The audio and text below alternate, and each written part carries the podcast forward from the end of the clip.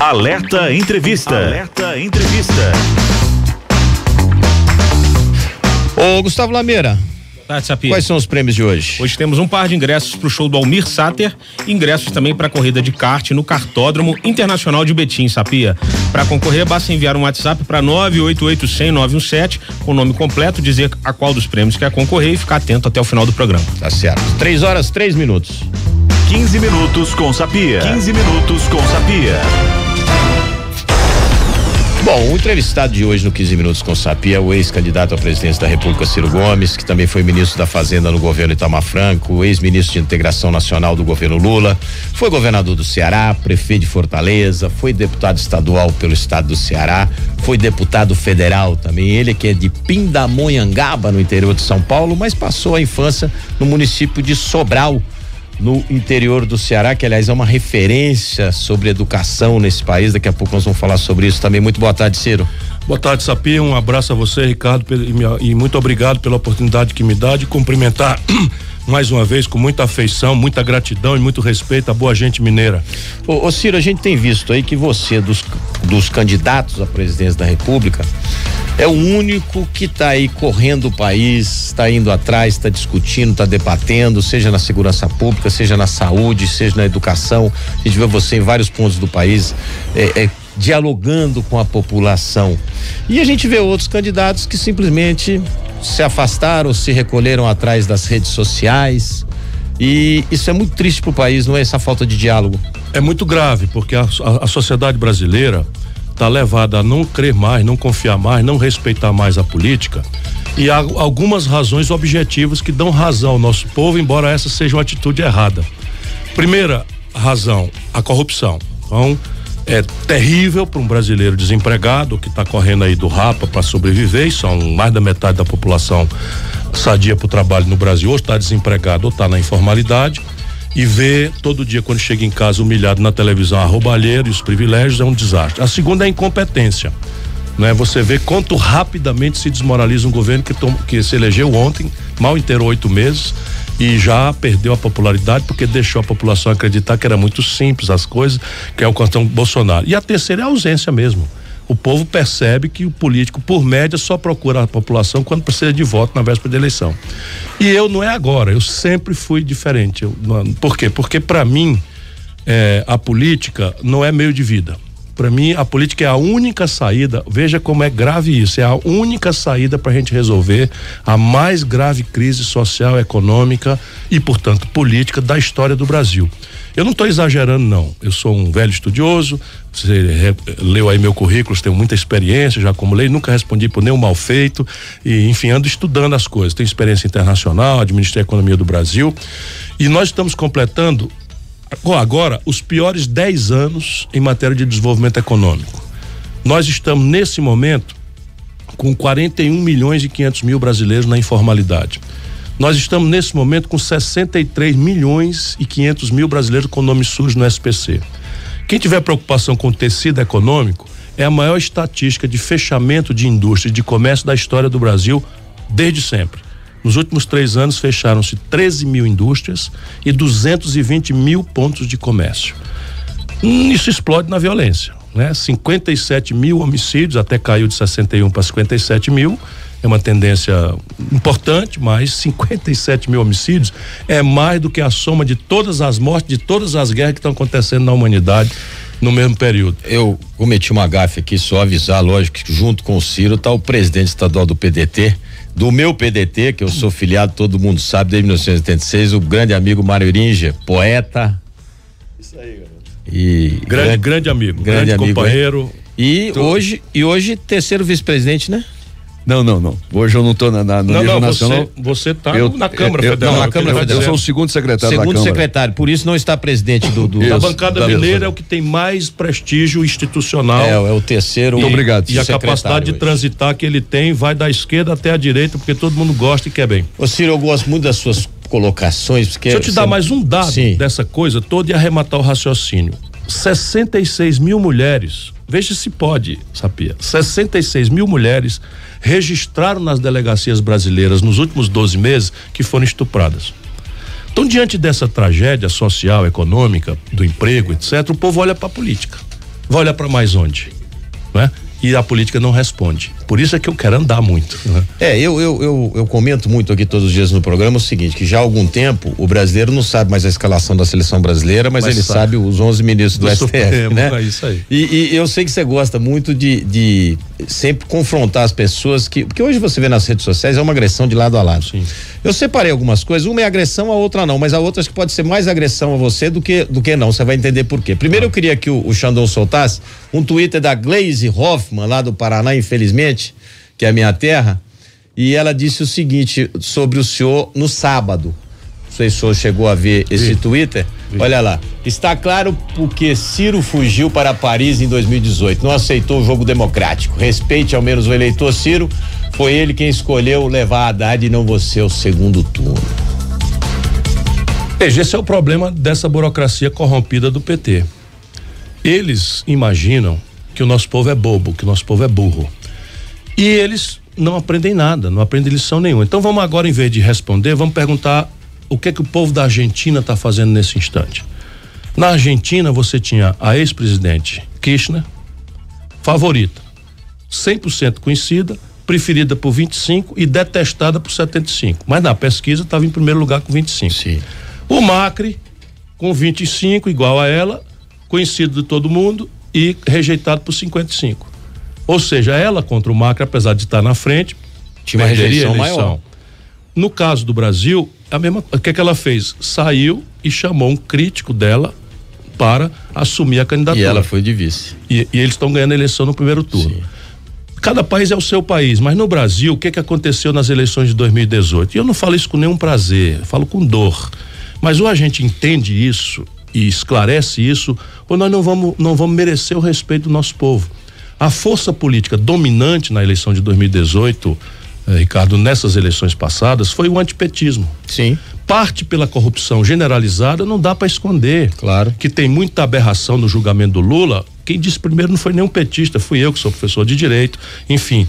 Mas será possível? O Palocci, braço direito do Lula, roubou 100 milhões de reais, acharam o dinheiro na conta dele. Aí ele fez uma delação premiada e contou a história toda. E agora ele é inimigo do PT, né? Sim, agora mas é isso. Presta. Mas assim, mas ele foi o braço direito. Sim. E a Gleisi toda a vida apoiou, nunca fizeram autocrítica de nada. O, o, o Lula nomeou Eduardo Cunha, entregou Eduardo Cunha a, a, a Furnas, Furnas. Que o mineiro sabe a importância para o Eduardo Cunha roubar. E não foi ninguém que foi dizer ao Lula, não. Fui eu que fui dizer ao Lula que, que o Eduardo Cunha estava roubando. E a Gleisi não falou nada, não disse nada. Passa, passa o pano, defende, faz o diabo. Então, o que é está acontecendo? Paulo Bernardo, ex-marido dela, envolvido também. Ela própria, ela própria. Ela, a diretoria do, PD, do PT hoje está toda processada por corrupção. Sim. E eles não reconhecem nada. E aí o que é que acontece? Eu ajudei o Lula 89 94, 94 não. O Lula ficou contra o Plano Real e contra o Itamar Franco. Foi. Agora virou Deus. Mas o Lula, nós trabalhamos o impeachment do Collor, a consequência óbvia do impeachment é a posse do Itamar, um brasileiro honrado, ser, seríssimo, pegou o Brasil no olho do furacão, criou o Plano Real para acabar com a inflação e o Lula contra. Foi a única vez que. Foi mesmo. Depois de 98 eu ajudei, 2002 eu ajudei, Fui expulso de três partidos por causa deles. E eles agora me acusam de, de mudar de partido.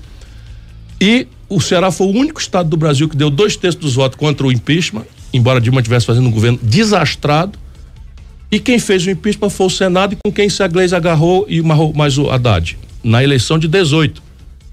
Um aninho apenas depois do que eles chamam que aconteceu, o golpe, eles ficam falando em golpe, Sim. se agarraram com o Renan Calheiro, Renan presidente Calheiro. do Senado, no golpe.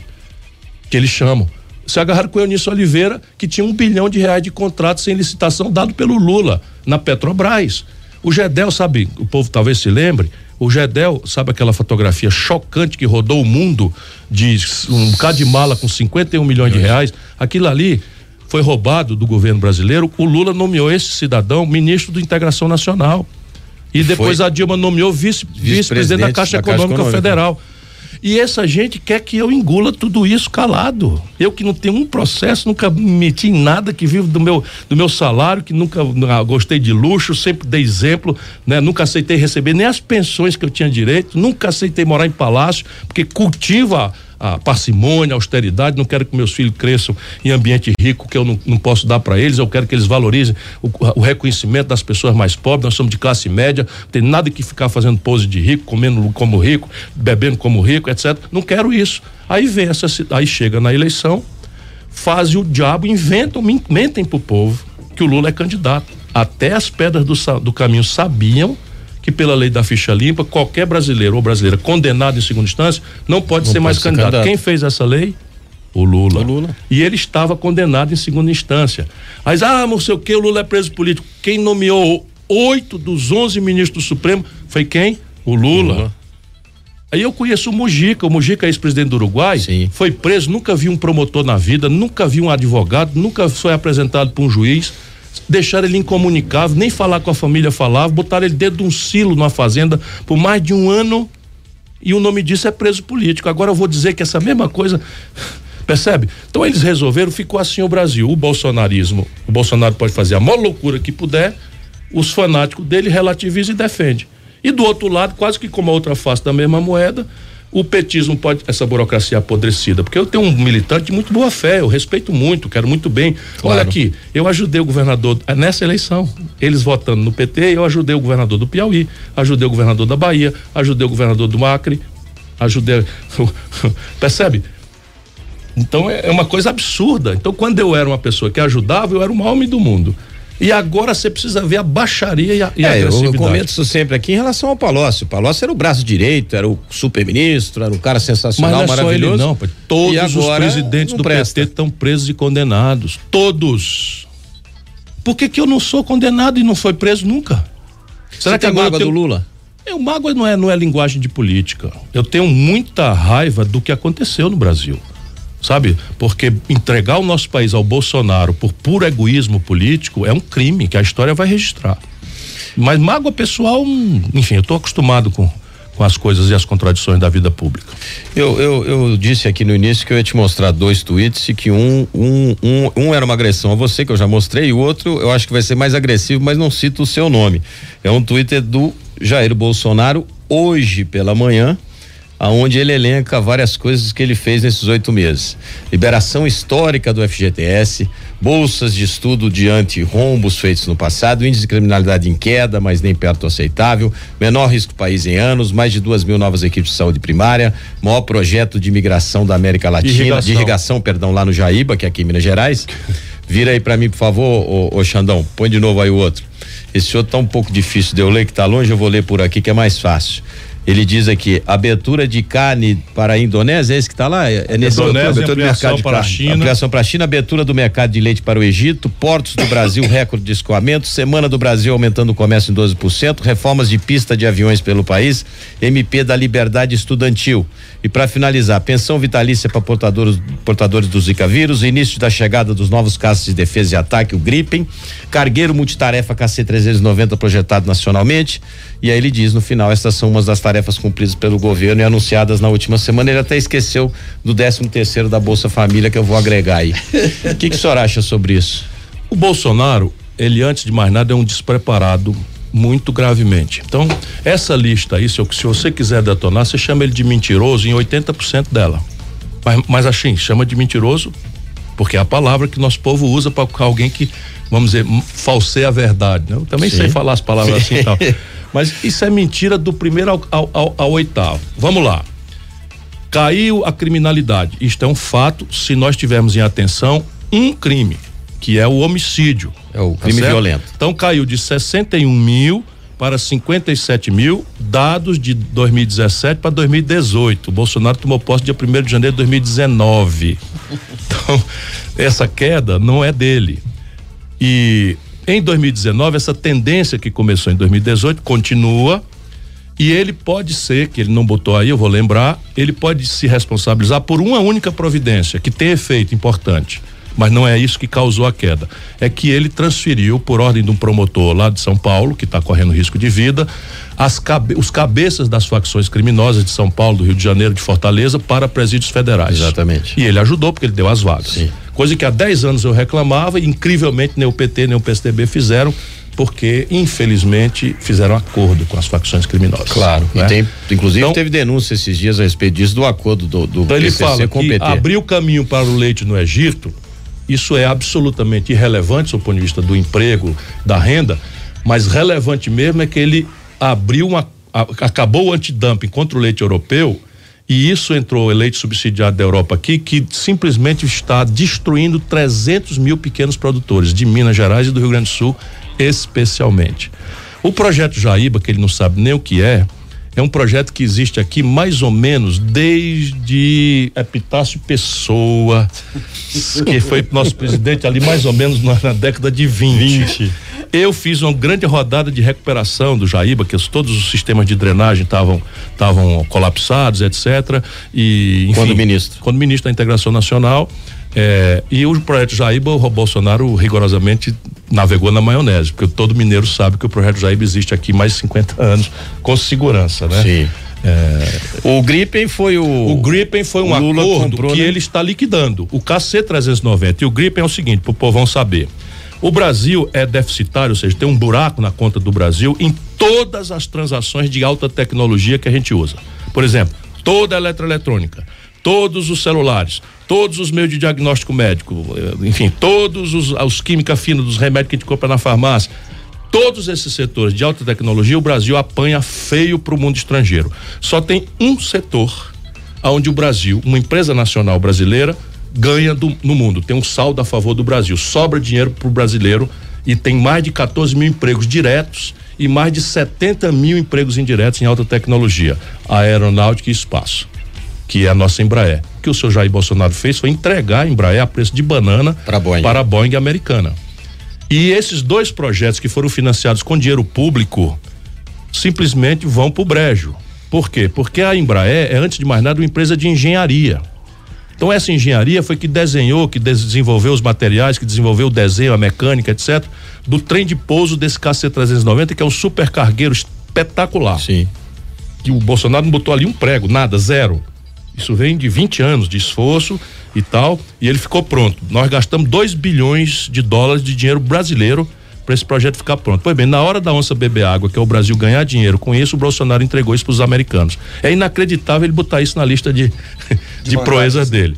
É fato que ele Eu, eu entrevistei há muitos anos atrás o Osiris Silva, que era o, foi presidente da Embraer. presidente da Embraer. E ele falava já sobre esse projeto. Tem mais de 20 anos. Tem isso. muito mais de 20 É. anos. O Gripen é uma tecnologia da Saab sueca, eu fui lá visitar, e a Saab escolheu o Brasil para ser plataforma global. Com a entrega da Embraer para os americanos, provavelmente a Saab vai descontinuar esse projeto. Portanto, o Bolsonaro, além de despreparado, é doido, porque bota na prestação de conta dele uma coisa que ele está destruindo, que é o- esse complexo aeroespacial brasileiro, que a Embraer representa e que ele pessoalmente assinou a entrega. Né? Enquanto eu estou lutando, ainda vou tentar melar essa, essa, essa, essa negociata. Ô, ô Ciro, você tem filhos? Tenho quatro. Quantos anos? O- eu tenho um filhos do primeiro casamento, já são criados, né? Ah. Tem 34, 32 e 30. e eu 34, tenho um 32, novinho 30. agora de quatro Tá. anos. Esses três filhos seus aí, os mais velhos, se o senhor for presidente da República, o senhor vai colocar algum como embaixador? Não, nenhum. Não? E veja, eu já fui governador, eu já fui ministro, eu já fui prefeito. Nunca ninguém verá nem viu no passado eu praticando nepotismo. Não quero nenhum filho meu na política e não aceito que eles façam negócio. Não aceito que façam negócio pela minha influência. E isso me permite andar de eu cabeça fiz- erguida. Eu escrevo aqui toda sexta-feira pro Jornal Super e pro Tempo também. E na coluna da semana retrasada, não de sexta-feira passada, de retrasada, eu fiz aqui um- uma colocação de que com todos os rompantes, todas as besteiras que o presidente fala no Twitter, aquela coisa toda, em oito meses de governo nós não temos nenhum caso de corrupção explícita. Temos. Né?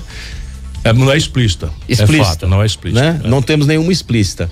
Mas isso também é aquele negócio de que não é mais nada do que obrigação. Eu fui criado Sim. assim pelo meu É, pai, é claro. né? Não é mais nada do que obrigação. Mas ao mesmo tempo, ele todo mundo sabe que ele que ensinou a rachadinha para os filhos. Pronto. É isso que Ele ficou dizer. 28 anos lá no Não, Congresso eu fui fazendo colega rachadinha. dele. Ele ficou 28 anos lá. Aquela moça que tinha uma loja de açaí lá no interior do Rio de Janeiro, nunca pisou em Brasília. A outra filha do Queiroz, que é, é personal training, né? Até se estiver no Rio de Janeiro lá, pode chamar ela lá no hotel que você tiver, que ela vai lá dar uma aula pra você. Ela nunca foi em Brasília. então a gente sabe que é rachadinha. Agora, além da rachadinha do Flávio, agora foi tá sendo Carlos. investigado o Carlos agora na Câmara de Vereadores. E o Quer dizer, Eduardo fez a mesma é coisa. o pai que ensinou. Sem Quer dizer, nenhuma eu, se eu tenho hoje a minha índole aqui, meu pai que me ensinou. Claro. Eu fui colega do Bolsonaro, deputado federal. Nós fomos colega, a sala dele ficava assim a 30 metros da minha e sempre nos cumprimentamos cordialmente. Eu não acho que a gente precise estabelecer diferenças Claro. pessoais porque não concordamos na política. E todo mundo sabia que o Bolsonaro tinha muitos funcionários fantasma que, que só assinavam o recibo para ele botar o dinheiro no bolso. Todo mundo sabia disso. Mas hoje tem um problema que precisa ser investigado, que eles estão abafando, que é mais grave é que o suplente do senador Major Olímpio por São Paulo do PSL, utilizando o nome do Bolsonaro, da família do Bolsonaro, fez uma negociata que quase leva ao impeachment do atual presidente do Paraguai. Isso é um grande escândalo no Do Paraguai, Itaipu. que é basicamente o seguinte: nós temos um acordo que metade da energia de Itaipu é do Brasil, metade da energia é do Paraguai. Só que o Paraguai não, não precisa dessa Não energia gasta tudo. toda. Então tem um acordo que o Brasil tem a preferência para comprar o excedente da energia e há uma discussão. Não é do- o- obrigatório? não, é obrigatório Não, para o. Paraguai vender para o Brasil. Ah, tá. Preferência Ele ao não Brasil. pode vender a terceiros sem Sim. dar ao Brasil a preferência. O que é que essa turma conseguiu fazer? Ao invés do- da, da Eletrobras comprar diretamente do Paraguai, eles foram lá e acertaram, assinaram um acordo, alegando que foi o Bolsonaro que mandou. É preciso que esclareça isso. Claro. Vamos, vamos presumir inocente, mas isso é mal cheiroso e é grave. Assinaram um acordo botando um intermediário. Uma empresa de São Paulo entra, a- o Paraguai passaria a vender para essa empresa que teria o direito de revender para o Brasil. O Paraguai perde porque fica mais caro para ele, mais barato para ele, e o Brasil perde porque fica mais, Mais caro caro para nós. Brasil. Então é uma roubalheira. Quer Já dizer, foi criar, desfeito criar um intermediário dentro de Itaipu, dentro de Itaipu, exatamente. que é nossa. Onde o PT roubou que só e foi o pessoal do PT do Paraná. Que inclusive a Glaze foi. E o pessoal do PT do Paraná, é, roubou do muito do ali Paraná. também, é A verdade. Glaze foi. Mas é essa questão de você ficar. é, você até citou aqui quando eu perguntei se você tem mágoa do Lula, você falou que na política não cabe mágoa. Mas cabe uma certa tristeza. Vou lhe dar um Então, exemplo. decepção é grande. Decepção. Eu sou de Londrina. Eu cresci na minha infância com o Beto Richa. Sim. O pai dele, Zé Richa, foi prefeito de Londrina, era muito amigo do meu pai. E era um tal. grande brasileiro. Foi um grande brasileiro, um grande governador do estado, um excelente prefeito de Londrina, foi um dos fundadores do PSDB. Isso, meu amigo. Uma pessoa sensacional. E de repente o Beto sai prefeito de Curitiba, deputado, depois prefeito de Curitiba, vira governador e tal. E eu sempre em contato com o Beto, sempre quando ele ia a Belo Horizonte, eu entrevistava. E uma vez até me deu uma entrevista na, na- no aeroporto de Confins, que estava indo para Portugal com a, com a mulher dele, com a Fernanda e com os filhos. E depois até fui saber que essa viagem foi um ganha, e depois até me senti mal, porque eu estava sabendo disso e fiquei decepcionado. E de repente você tinha um bom relacionamento com a Aécio Neves aqui em Minas Gerais. Você ficou decepcionado com ele? Muito profundamente. Olha, se tem um brasileiro que caiu do céu e espatifou-se no chão em relação a outro, sou eu com relação ao Aécio. Eu conheci o Aécio, garoto, secretário particular do Tancredo Neto. Sim. Então, Eu comecei muito cedo. Eu, com 25 anos, eu tenho agora 61. Com 25 anos, eu já era um jovem deputado. E Estadual no Ceará. no Ceará. E aí, na, na, na eleição do Tancredo, que o PT ficou contra, Foi. Tô me lembrando dessas coisas todas, Foi porque mesmo. a gente precisa arrumar a carga aí, porque a história tá precisando que a gente desacralize a política e vê que a política é obra de homem, a Não, gente ficou acerta. contra gente e ainda era Tancredo contra Maluf, contra né? Tancredo É. contra Maluf. Então ficou contra o Tancredo e eu fiquei franca e totalmente a favor. E da- dos, dos eleitores do colégio eleitoral era uma delegação de seis deputados por assembleia.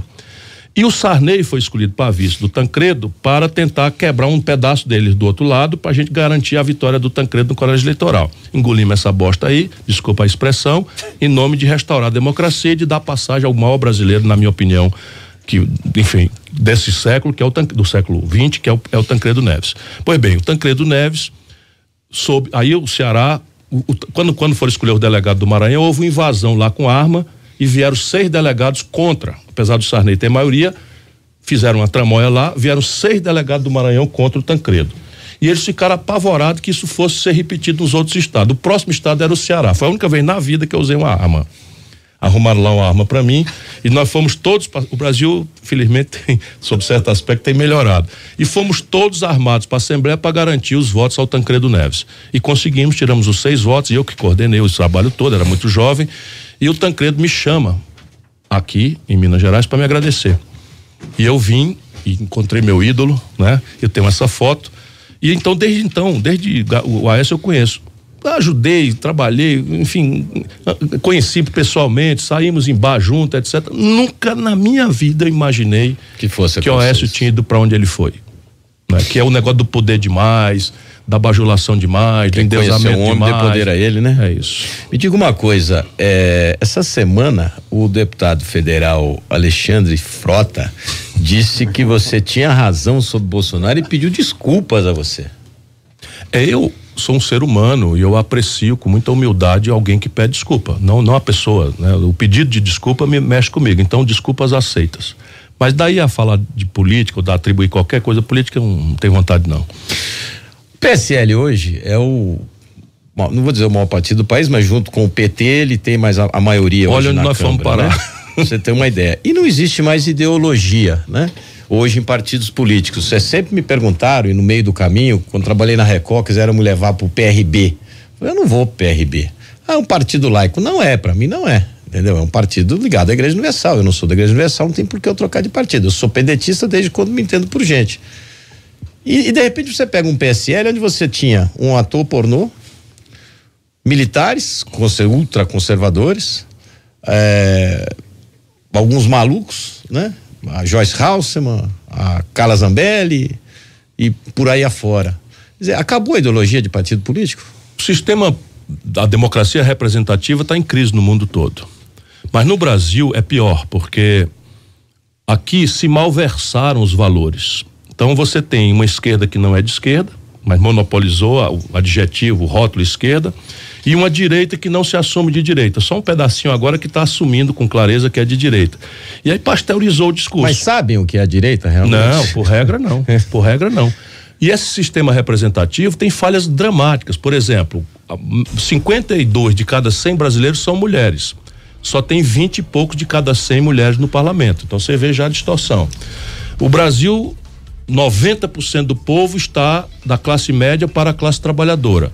No Congresso Nacional, 70% é de pessoas abonadas, pessoas de, de, de, classe A, de classe rica. O que deforma é o poder econômico. A informação, que é, um, que é uma, uma ferramenta essencial para constituir o sistema representativo, que o que é o sistema representativo? É eu dar uma procuração para alguém que, que fale em, nome, em meu nome. Então, o que é que acontece? Por regra, os políticos procuram o povo, falam o que o povo quer ouvir, nesse, nesses tempos estranhos que nós estamos vivendo no mundo e piormente no Brasil e vão para Brasília, largam essa agenda e a fazer a agenda dos poderosos.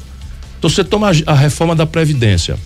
Precisa se fazer uma reforma da Previdência, porque o país está envelhecendo, a informalidade Sim. é muito grande. Precisa. Mas existem dez caminhos para fazer. Eles pegaram o pior, do ponto de vista de injustiça. Vou dizer o número para a gente se proteger. O buraco da Previdência esse ano se a gente fizer todo o orçamento que a, que a, Previdência arrecada, todo o dinheiro que ela, que, ela, que ela recebe e todo o dinheiro que ela paga, vai faltar 50 bilhões de reais. Pois bem, os militares, na, contra quem nada eu tenho muito respeito, mas vou dar um número prático. Os militares custam para a Previdência Social 47 bilhões de reais por ano e contribuem com apenas 3. Portanto, dos 50 bilhões, 44 bilhões vêm dos militares. Essa reforma não mexe com eles. Exatamente. 83 de cada 100 reais do sacrifício que vai se impor, vai se impor aos brasileiros que ganham até 3 mil reais de salário. Muito mais sobre quem ganha até dois, até dois salários mínimos. Que está, o povo não sabe ainda, mas o Bolsonaro determinou o congelamento do salário mínimo até do ano 2021. Então você que está aí nos ouvindo, a energia está subindo acima da inflação, a comida está subindo acima da inflação e comida e energia leva praticamente o salário mínimo do pobre. Combustível também, né? Aí vem o combustível que entra também na passagem de ônibus, enfim, agora. Ah, então, normal. você Teve agora esse problema do, do lá na Arábia Saudita.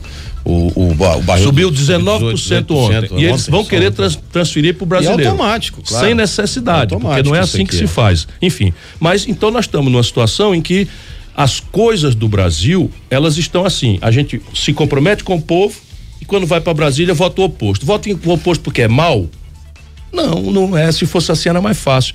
Não é porque é mal, é porque o povo volta para casa, todo dia repete a propaganda que a televisão manda dizer que política é tudo ladrão, política é tudo bandido, política é tudo mentiroso. Para quê? Para o povo não separar o joio do trigo.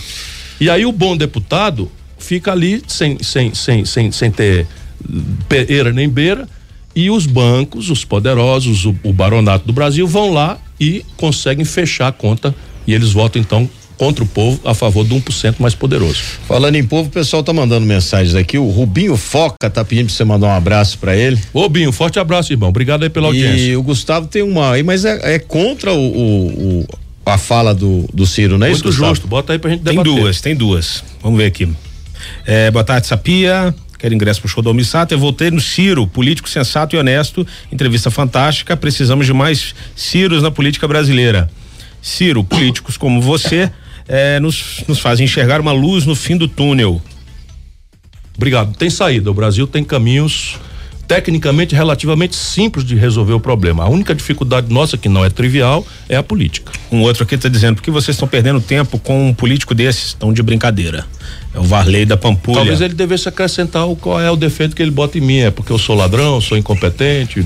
Quando eu, quando eu fui governador, não fui o mais popular do Brasil, prefeito de capital, melhor avaliado do país, ministro da Fazenda que ajudou a fazer o real, abri mão de receber três pensões vitalícias que eu tinha direito por essas leis imorais do Brasil para ter moral de chegar numa rádio e falar o que eu estou falando.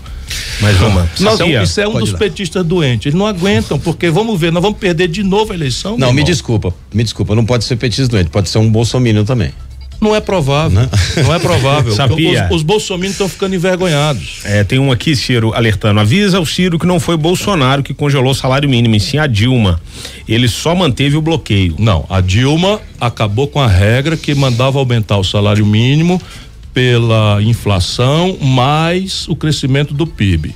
O Bolsonaro congelou em valores nominais pelo Guedes. A diferença aí são poucos reais, mas é uma diferença que às vezes pode ser a compra de um remédio ou não para um, um trabalhador mais pobre. Ciro, mais uma aqui, é Obed Nilo. Ciro é ficha limpa? Eu sou Limpim da Silva, falo o que eu quiser, nunca, nunca, nunca, nunca respondi por um mal feito, nem que seja para ser absolvido. Olha o que eu estou dizendo.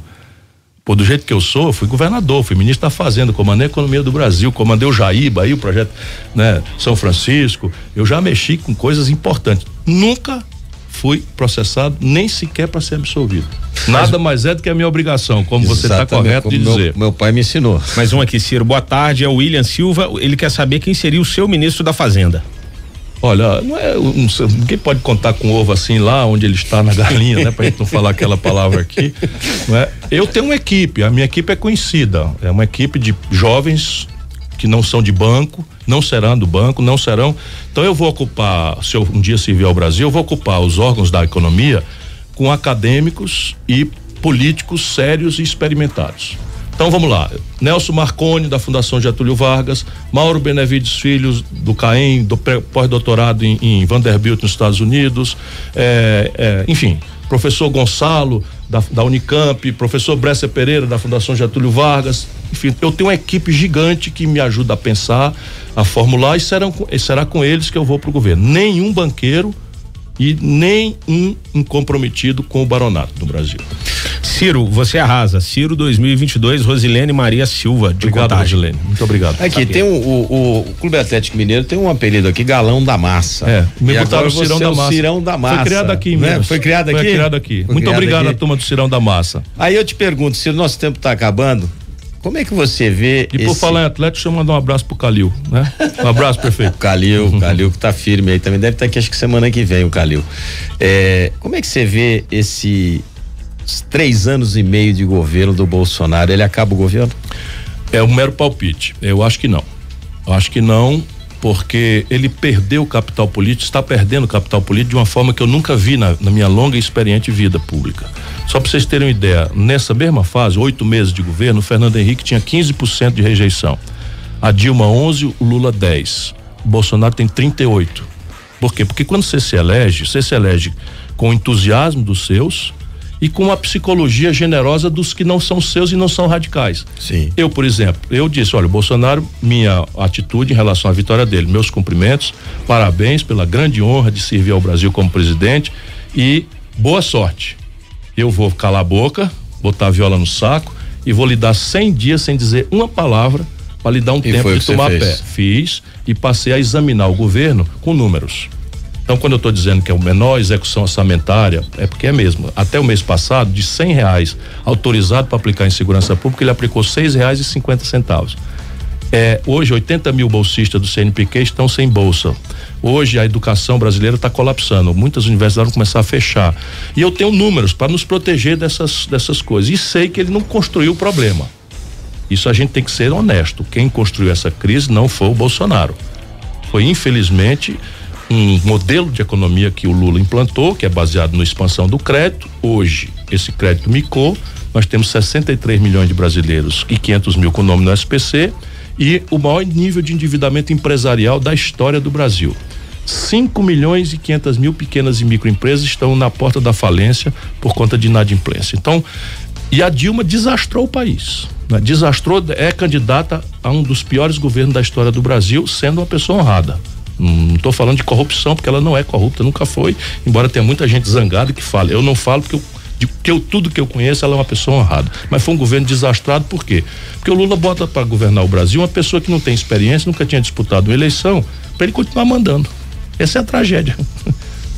Gustavo tem mais perguntas ali para finalizar o nosso bate-papo e depois eu faço um pinga-fogo com você. Pode mais duas aqui rapidinho. É, boa tarde, Ciro. Você acha que o Cid Gomes, seu irmão, ajudou o Bolsonaro com a frase "O Lula tá preso, babaca"? Sabrina Gurgel. Veja, ele não, ele não, ele não raciocinou sobre esta frase.